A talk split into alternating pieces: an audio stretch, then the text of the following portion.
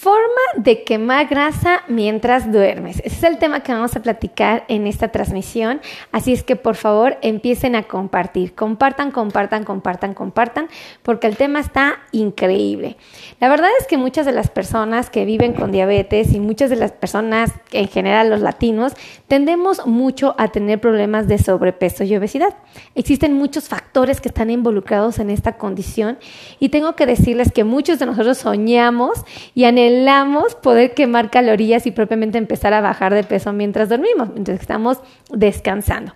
Y no me parece eh, un sueño demasiado ambicioso porque realmente es algo que podemos hacer tomando conciencia de que propiamente en el transcurso del día tenemos que agotar esa energía para que en la noche el cuerpo no entre en un mecanismo compensatorio y busque la manera de almacenar lo mucho o lo poco que comimos. Entonces, eso es bien importante que ustedes lo sepan y por eso les voy a pedir que me ayuden a compartir. Compartan, compartan, compartan, compartan, compartan esta transmisión porque verdaderamente el tema está increíble. Bueno, primero vamos a empezar hablando de la obesidad. Este es un problema que está afectando muchísimo la población a nivel internacional y obviamente está afectando mucho los países latinos y específicamente a países tales como México y Estados Unidos.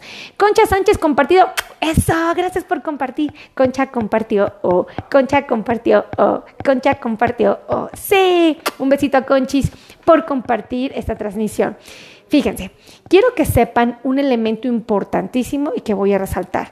La obesidad es el crecimiento anormal de los, del tejido adiposo debido a la dilatación del tamaño de las células grasas, ¿ok?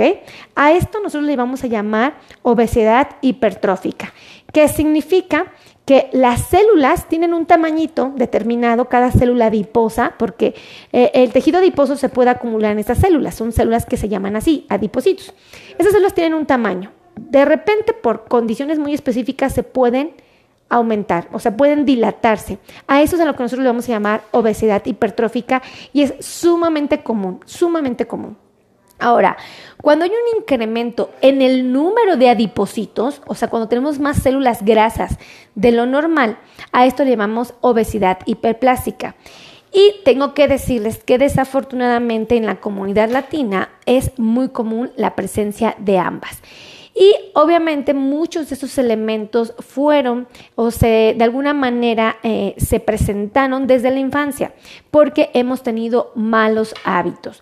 Y desafortunadamente no solamente los malos hábitos de alimentación, sino también el sedentarismo y más el que está surgiendo en los últimos años está agravando el problema. Si ustedes recuerdan y hacemos memoria, nos vamos a, a la generación de nuestros abuelos, vean las fotografías en blanco y negro, van a ver que todos, prácticamente toda la población era delgada. Era una población que eh, primero se trasladaba muchas veces en transporte público porque no era como lo más común el automóvil, ¿no? Eh, tenían que usar caballo, tenían que recorrer grandes distancias caminando, las casas estaban muy separadas, los espacios eran grandes y obviamente eh, trabajaban muchos en el campo y obviamente esta actividad física eh, tan intensa pues les ayudaba mucho. Además de que su alimentación estaba basada en los siete grupos básicos o ocho grupos básicos, principalmente siete grupos básicos, donde ellos integraban mucho los vegetales, integraban mucho a las frutas, se comía frecuentemente a las leguminosas, a los cereales con mucho respeto, se comía propiamente la proteína y se comía la grasa, una grasa buena, ¿no? Y pues evidentemente hacían uso de la leche, ¿no? Entonces, estos grupos de alimento, como se integraban de manera armoniosa a la dieta, pues obviamente les permitía tener un peso adecuado. En la actualidad, nosotros estamos frente al televisor, estamos frente al celular, frente a la computadora, frente a la tablet. Eh, prácticamente la mayor parte nos trasladamos en automóvil, ya sea en coche o propiamente en el transporte público, en un camión, ¿no? en el metro. Eh, caminamos muy pocas distancias porque eh, ya tenemos servicios de transporte donde nos quedan muy cerca de nuestros hogares y nos es más fácil. Entonces nos trasladamos caminando distancias más cortas. Aunado a que, bueno, pues evidentemente en nuestros hogares tenemos la facilidad de poder almacenar productos, alimentos. Comúnmente podemos almacenar, este, por ejemplo, eh, eh, cajitas ¿no? de, galletas, cajitas de cereales, podemos tener acceso a, postres que vienen envasados que se pueden guardar y, e inclusive alimentos a los cuales la industria les agregó azúcar para volverlos más atractivos al paladar. Entonces, entendiendo todo esto y observando esta condición, nosotros tenemos que estar muy al pendientes porque somos una población muy propensa a sufrir de sobrepeso y obesidad. Entonces, entendiendo esto, tenemos que saber que nuestro cuerpo, cuando descansa, cuando duerme, busca la manera de repararse. ¿ok? Busca la manera de generar energía suficiente para el día siguiente. Pero mientras dormimos, tenemos que darle la confianza al cuerpo de que en el transcurso del día vamos a hacer lo correcto para que él en la noche nos pueda ayudar a controlar el peso. Esto es bien importante de entender y que es algo que a veces no hemos tomado en cuenta. Ahora, hay que diferenciar el sobrepeso de la obesidad. ¿Ok? Cuando hablamos de sobrepeso, cuando el peso corporal está por arriba del promedio que corresponde, se debe eh, comúnmente a un almacenaje de tejido graso y obviamente al desarrollo muscular o retención de líquidos. ¿Esto qué quiere decir? Podemos tener sobrepeso porque simplemente tengo grasa, porque tengo mucho músculo o porque tengo agua, ¿ok? Pero la obesidad ya se caracteriza principalmente por el acúmulo de grasa, ¿ok? Esto es bien importante resaltar. Ahora, cuando hay un incremento del 10% en el peso corporal por arriba de lo normal, es a lo que nosotros vamos a llamar sobrepeso. ¿Hay muchísima gente con sobrepeso en México? Claro que sí. A nivel internacional, por supuesto. En Latinoamérica, increíble la cantidad de personas con sobrepeso. Y vamos a hablar de obesidad cuando el 20%, cuando el 20% del peso por arriba de lo normal se considera como tal, obesidad. Ahora, este problema de obesidad frecuentemente va a estar asociado a un riesgo más alto de muerte, es decir, vamos a ser más propensos para que se nos complique, obviamente, la salud y podamos empezar a batallar.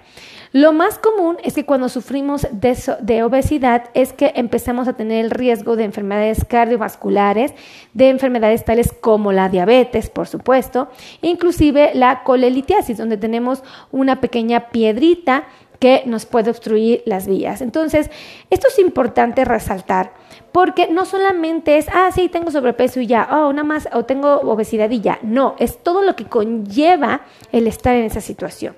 Ahora, Déjenme platicarles que es muy común que el paciente que sufre de sobrepeso o obesidad, específicamente la obesidad, sufra de lo que es un problema que se llama apnea de sueño, donde la respiración se interrumpe y se hace más superficial y luego regresa con un ronquido.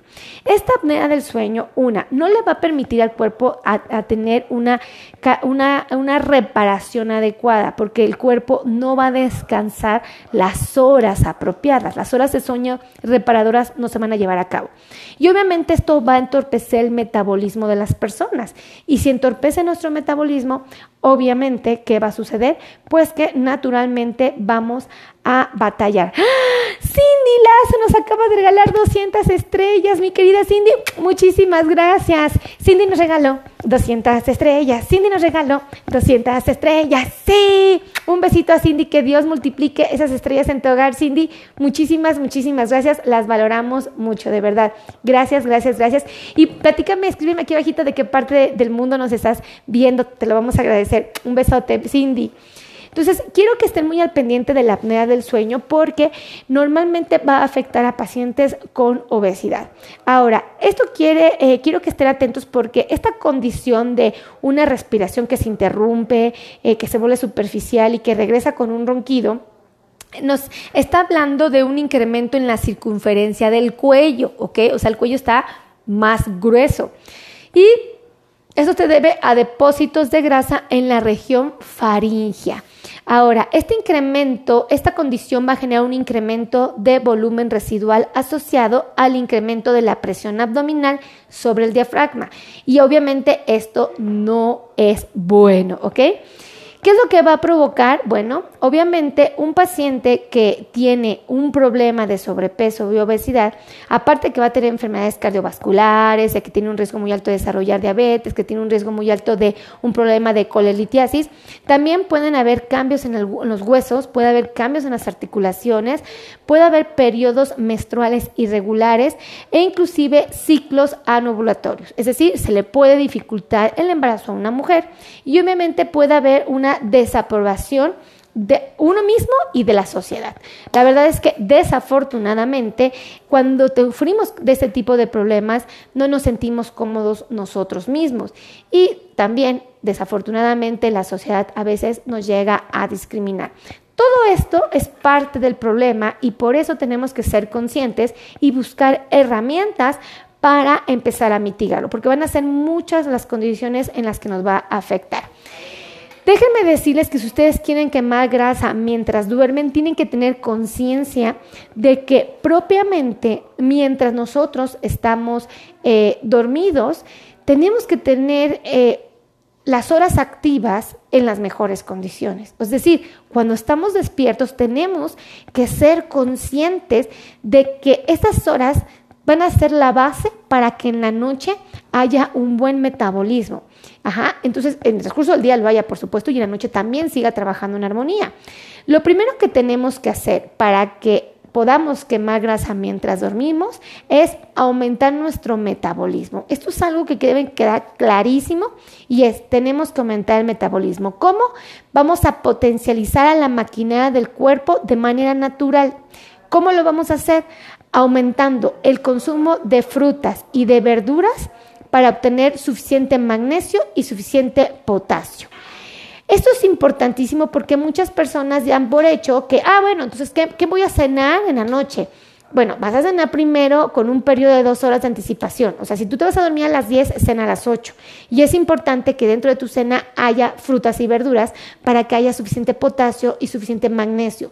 Y en el transcurso de la noche el metabolismo pueda trabajar adecuadamente. Y obviamente en el transcurso del día siguiente hay un equilibrio perfecto.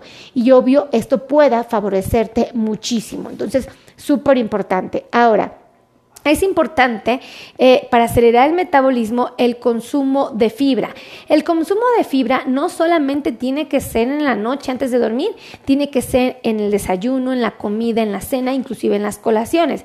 ¿Por qué? Porque la fibra nos permite amortiguar, es decir, nos da la oportunidad de que cuando nosotros comemos algún tipo de alimento azucarado, eh, que tenga carbohidratos específicamente, eh, nos da la oportunidad de que sea absorbido muy lentamente por el intestino y por lo tanto no va a haber un incremento acelerado de los niveles de glucosa, por lo tanto no va a haber picos de glucosa ni va a haber picos de insulina recordando que los picos de insulina van a ser los principales responsables de la, de la construcción de tejido graso. Entonces, si nosotros concientizamos esto, vamos a decir, wow, claro, ahora entiendo por qué es tan importante no comer tantos carbohidratos para que no haya picos de glucosa, no haya picos de insulina y no se construya, por supuesto, el tejido graso que se está acumulando en mi abdomen, en mis cachetes, en mis piernas, en mis muslos y pues uno pueda preservar la figura que está buscando, la figura de delgadez, una delgadez saludable, ¿ok? Saludable. Ahora, eh, en la fibra ustedes dónde la van a encontrar, obviamente en las frutas, la van a encontrar en las verduras, en las leguminosas y por supuesto en los cereales. Específicamente el cereal que les va a aportar suficiente fibra va a ser la avena. Entonces, un secretazo que les acabo de compartir y que pueden tomar en cuenta para favorecer su metabolismo. Ahora, el segundo secreto, el segundo eh, em, eh, consejo es que por favor consuman agua suficiente. Muchas personas no le dan seriedad al consumo de agua, consideran que no es relevante. Y déjenme decirles eh, que su maquinaria, cada célula del cuerpo va a requerir agua para poderse mover, ¿ok? Yo les invito a que piensen, que reflexionen, que contemplen que cada célula de su cuerpo es como un reloj. Si ustedes abrieran un reloj, se darían cuenta que dentro del reloj existe una maquinaria que se mueve, clic, clic, clic, clic, clic, clic, clic, clic, clic, clic, clic, todas las máquinas, todas, todas las piezas se mueven de una manera esplendorosa. Bueno, pues nosotros en el cuerpo tenemos maquinaria y esa maquinaria trabaja en armonía cuando le ofrecemos agua.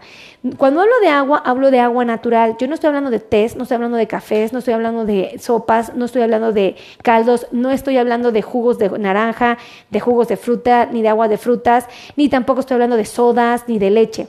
Estoy hablando de agua natural. No significa que las demás sean malas, simplemente que lo ideal es que haya agua natural en el cuerpo porque no estoy agregando carbohidratos innecesarios, no estoy agregando irritantes y tampoco estoy agregando grasa. Entonces, el agua natural es una herramienta muy valiosa. Ahora, ¿cómo puedo usar, aprovechar esta agua natural? Lo importante no es que se tomen dos litros en el desayuno o sea, no, o que se vayan a tomar dos litros antes de dormirse, tampoco. Lo importante es que ustedes tomen agua y que estos dos litros los distribuyan correctamente en el transcurso del día. Muchos de los científicos nos han sugerido tomar dos vasos de agua en el desayuno, dos vasos de agua en la comida, dos vasos de agua en la cena. Y nos han sugerido tomarnos un vaso de agua entre cada comida, con el fin de que contemplemos los ocho vasos y en esos ocho vasos podamos integrar los dos litros de agua. ¿Está quedando clara la idea? Díganme si estoy muy acelerada, porque yo estoy muy emocionada, plática y plática y plática y plática, y puede que esté hablando demasiado rápido. Pero de verdad, o sea, es una condición que deben de tomar en cuenta, tomar suficiente líquido. Esto nos ayuda muchísimo, muchísimo, muchísimo. El tercer tip, el tercer secreto, la tercera herramienta que les quiero compartir es que por favor tengan horas reparadoras de sueño. Si ustedes están parando constantemente a hacer pipí, si ustedes están parando constantemente porque tienen frío, se paran constantemente porque tienen hambre, se paran constantemente porque hay estímulos de ruido, de luz, eh, probablemente eh, algo los pone en alerta constantemente y no están descansando como debe de ser, créanme que su metabolismo se va a entorpecer. Las horas reparadoras de sueño, dice 8 vasos de agua, ¿qué cantidad?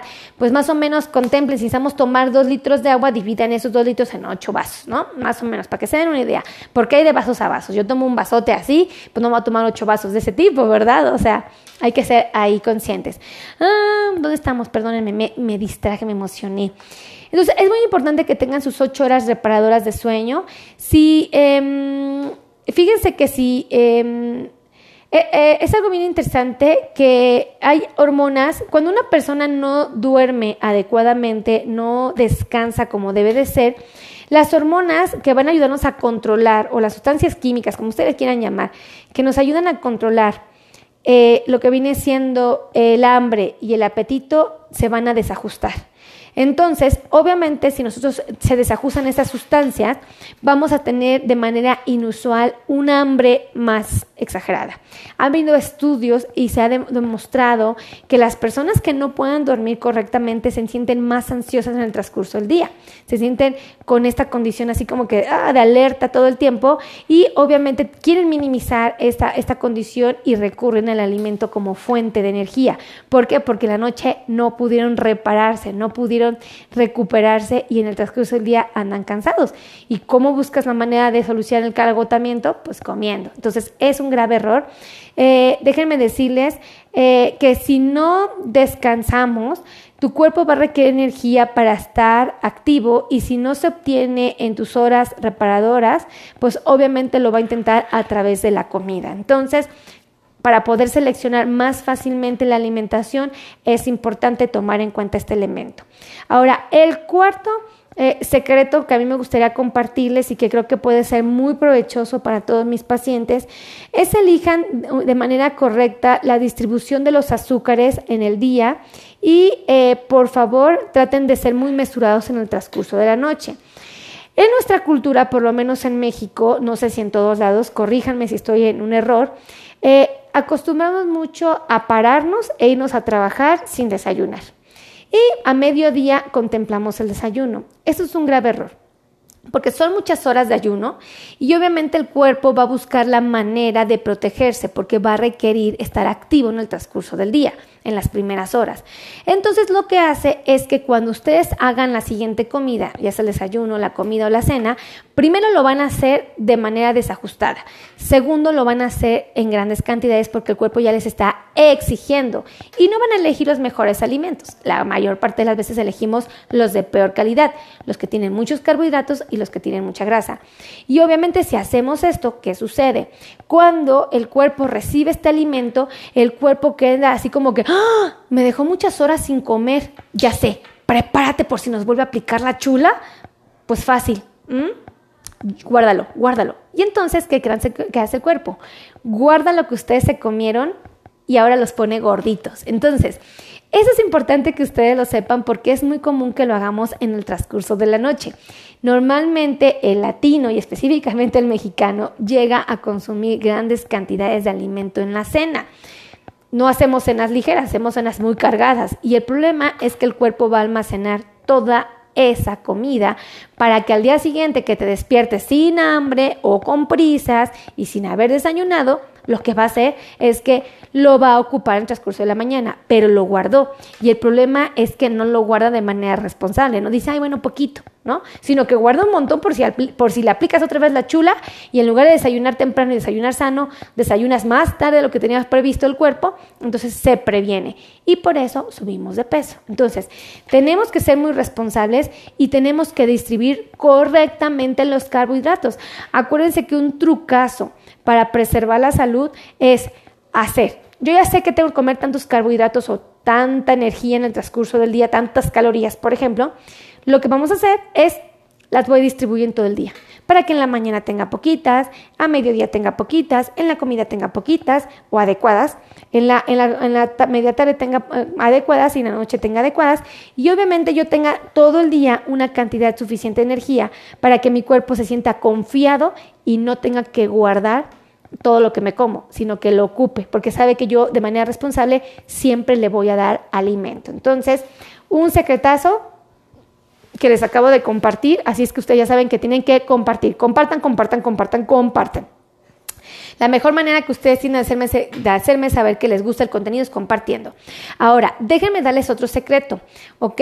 Vamos a hablar de... Eh, eh, tenemos que sazonar los alimentos, tenemos que combinarlos con elementos saludables. A veces uno de los errores que cometemos muchas veces es que en el transcurso del día elegimos malos acompañantes de nuestra comida.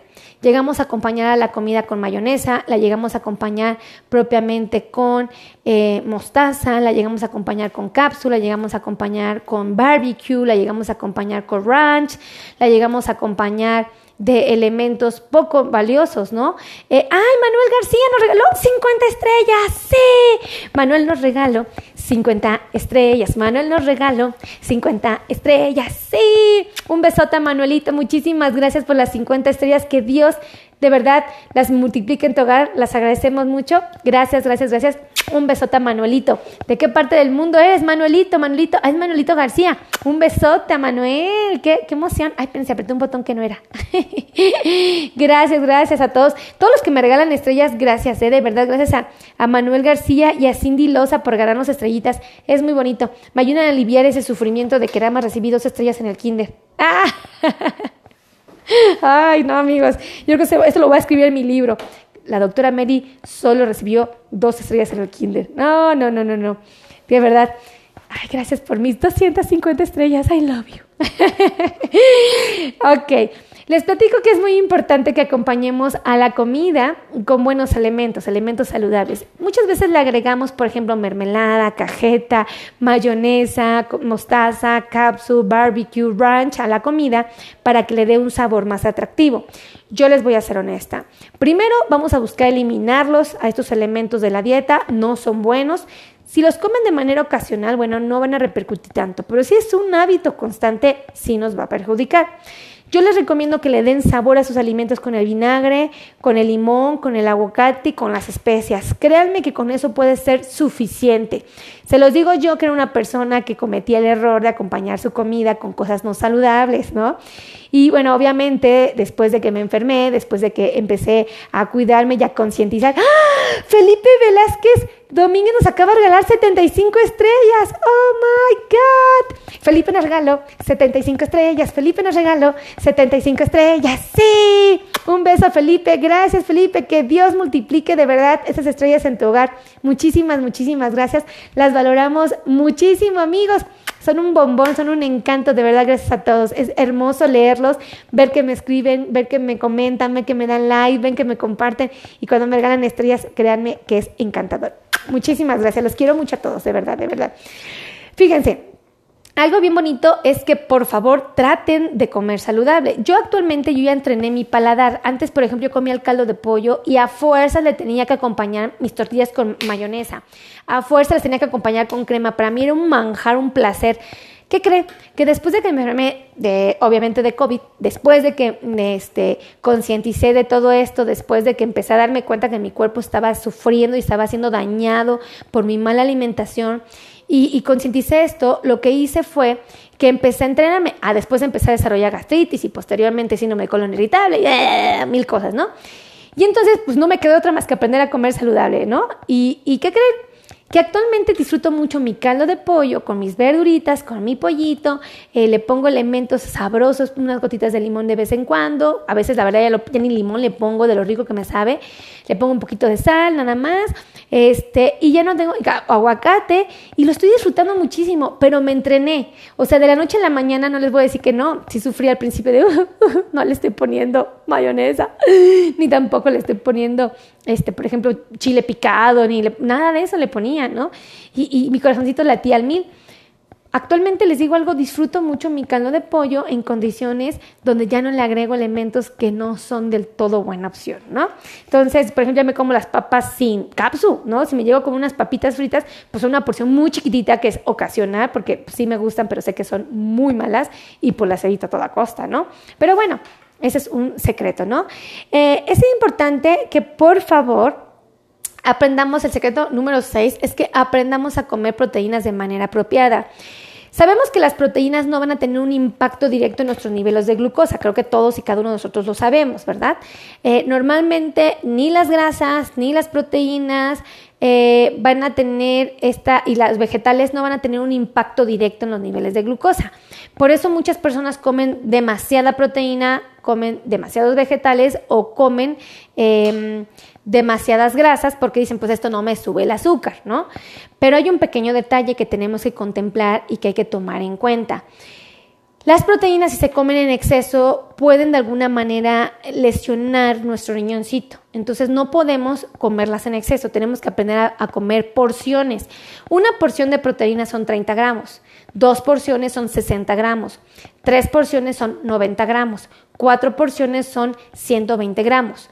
¿Cuántos gramos puedo comer? Esto va a depender de lo que peso, lo que mido, qué actividades hago, qué enfermedades me, eh, tengo, eh, eh, qué comorbilidades aparecen en mí o tengo propiamente, ¿no?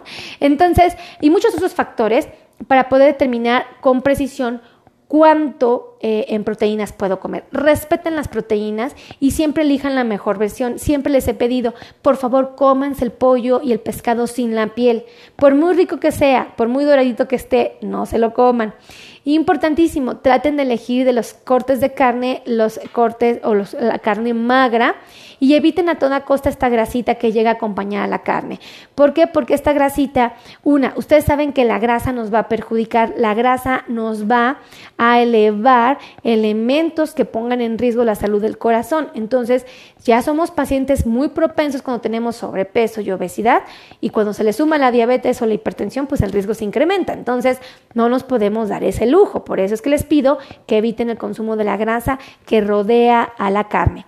Eh, Súper importante que tomen en cuenta esto. Y con respecto a las grasas, pues siempre les voy a sugerir que cuando saben que tienen que comer grasa porque la tenemos que comer, pero no es cualquier grasa la que ustedes pueden integrar o, o no, ustedes o yo, porque somos todos.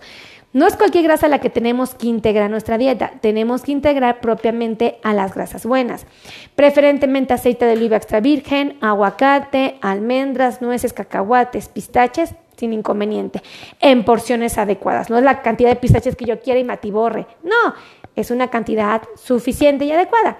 Por ejemplo, de almendras, hemos platicado, 10 almendras se podrían comer pequeñitas, 7 mitades de nuez pueden ser, un tercio de aguacate puede ser, o sea, sí, problema.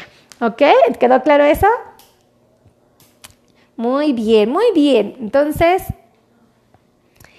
Vamos a hablar del siguiente punto, del secreto número 7 que me gustaría compartirlos, es realizar ejercicio a través de entrenamientos regulares. Aunque no lo crean, el hacer ejercicio es una herramienta muy valiosa para que ustedes puedan quemar grasa aún estando dormidos. Esto es porque el cuerpo, eh, todos hemos sabido que cuando hemos platicado de la hipoglucemia eh, secundaria a una actividad deportiva, ¿no? Hemos platicado que muchas veces cuando vamos a hacer ejercicio podemos tener una hipoglucemia muchas horas después, ¿no? Después de haber hecho ejercicio. Esto es porque cuando hacemos ejercicio, las células de todo el cuerpo y específicamente las células musculares empiezan a mandar señales al cerebro de manera rápida de que necesitan energía porque estás las actividades. Y entonces estas células mandan esta señal y obviamente empiezan a abrir las puertitas para que el azúcar que está en la sangre se meta. Entonces, si el azúcar se mete, la convierte en energía y empezamos obviamente a generar eh, esta condición.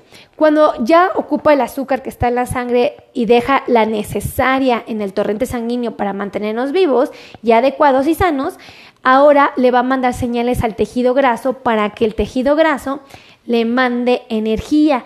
Entonces, la célula que estaba pachoncita, llena de grasa, empieza a reducir su volumen tras haber hecho ejercicio. Si esto lo hacemos de manera regular, lo hacemos de manera constante, lo hacemos de manera repetida, el cuerpo dice, ah, pues como todos los días haces ejercicio, vamos a ir bajando el volumen de la célula que ya está llena de grasa. Entonces vamos a empezar a bajar de peso. ¿Ok? Ese es un secretazo que aún dormidos lo podemos conseguir si nosotros hacemos ejercicio en el transcurso del día, ¿ok? Y cuando hablo de ejercicio no les mando a caminar 40 eh, kilómetros, ni los mando a correr un maratón, ni a escalar una montaña, ni... No, cuando hablamos de ejercicio les hablo de que salgan a caminar 30 minutos que salgan a trotar, que salgan a andar a brincar la cuerda, que salgan a, andar en bicicleta, que salgan a, a, natación, o sea, no es nada que no se pueda hacer. Y aparte que uno se siente bien contento cuando uno hace ejercicio. Termina una actividad que así como que... ¿Han visto, las, ¿Han visto las... Bueno, ay, perdónenme por compararme con un perrito, pero a mí me llega a pasar. ¿No han visto cuando sacan un perrito a pasear, a, correr, cómo sale? Corre, corre, corre, corre. Y cuando regresa llega así como que... Como que, ¿y qué? ¿Seguimos corriendo? Y uno así de, ya, cálmate, cálmate, Bruno, cálmate, ¿no? Ah, ya, ya fuiste a correr pues uno regresa así de entusiasmado y contento porque hacer ejercicio es una herramienta muy valiosa y muy saludable, no solo física, sino psicológicamente también es muy útil. Así es que, pues yo les paso el tip, ustedes tómenlo en cuenta. Ahora, voy a hablarles de una cosa que no han tomado en cuenta y que seguramente muchos de ustedes no conocen, y es la peptina, ¿ok? La peptina es secretada por las células grasas, ¿ok? Eh, las células grasas se encargan Acuérdense, ¿cómo se, construye ¿cómo se construye el tejido graso?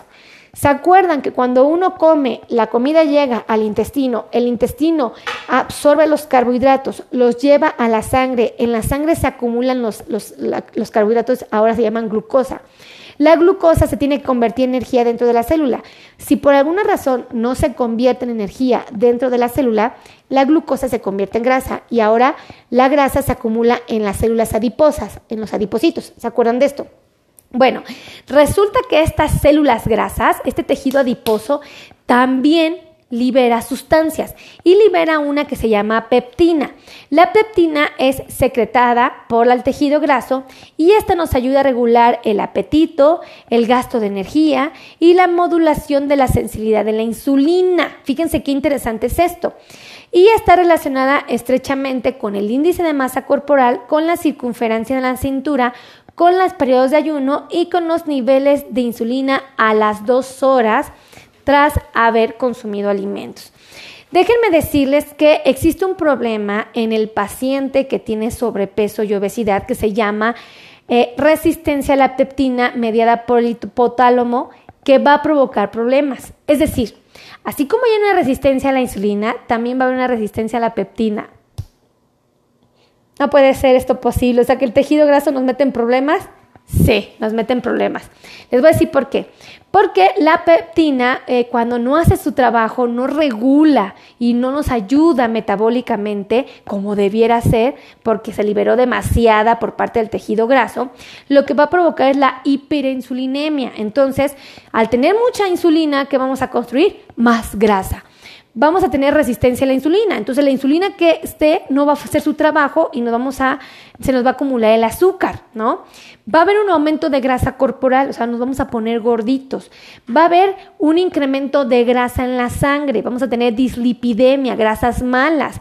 Y obviamente va a haber un incremento del tejido adiposo que produzca leptina, ¿ok?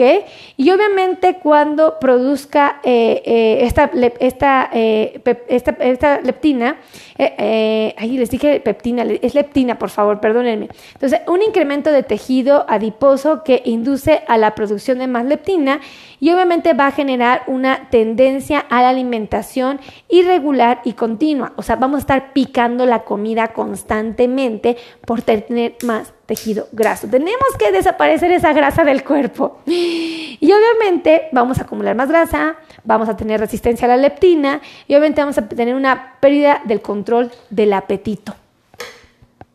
No puede ser. O sea que el tener grasa en el cuerpo me va a meter en aprietos. Tenemos que eliminar la grasa del cuerpo sí o sí, amigos. Y esto lo podemos hacer aún mientras dormimos en el transcurso del día lo tenemos que hacer y aún mientras dormimos. Si nosotros hacemos bien las cosas en el día, las cosas en la noche van a ser fabulosas. Ahora, eh, los sujetos obesos tienen un promedio, eh, un incremento del 40% en el tamaño de las células, así como un incremento del 190% en la cantidad de células. ¿Se acuerdan que habíamos hablado de lo que venía siendo eh, la obesidad hipertrófica y la obesidad hiperplástica? Fíjense, voy a repetir este número para que a todos nos quede así el ojo cuadrado. Ahí les va.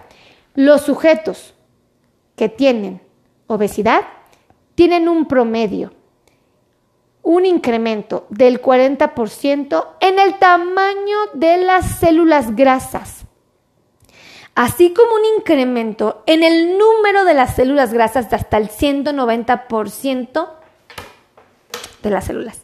Es muchísimo. No es casualidad que el gordito esté batallando. Cuando una persona consigue su peso ideal, todo le favorece. Hagan de cuenta que es como que, como que el rompecabezas acomoda clic, clic, clic, clic, clic, nada más pisa el, el, peso ideal, consigue ese peso maravilloso y todo se estructura y así. ¿Se han percatado que cuando una persona consigue su peso ideal, difícilmente vuelve a ser gordita?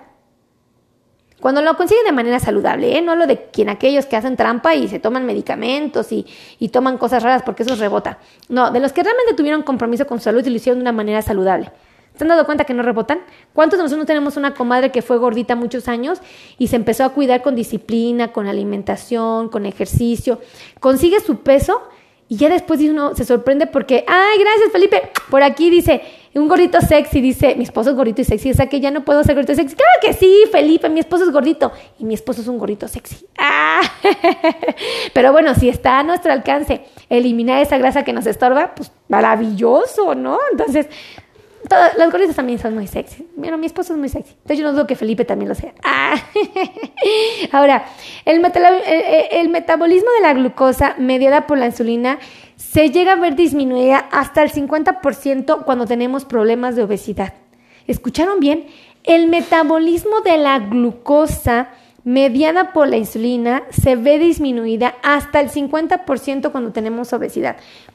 ¿Ven por qué es importante eliminar el problema de obesidad? Porque entonces vamos a ser más propensos a desarrollar diabetes. Súper sencillo. Ahora, tengo que decirles que la diabetes está presente en el 16% de los individuos obesos. ¿Se acuerdan que yo les he pedido que me ayuden a compartir estas transmisiones con todos los latinos que viven en Estados Unidos? ¿Por qué? Porque allá hay muchísimos pacientes que cursan con problemas de sobrepeso y obesidad. Y el problema es que estos pacientitos, el 16% de ellos ya tiene diabetes. Increíble. Pero lo más interesante es que muchos de ellos ni siquiera saben que tienen diabetes. tampoco saben que tienen prediabetes. Entonces a mí me preocupan mucho por eso mis latinos que viven en Estados Unidos, ¿no? Porque sé que su inocencia es muy grande y están cometiendo inocentemente este error.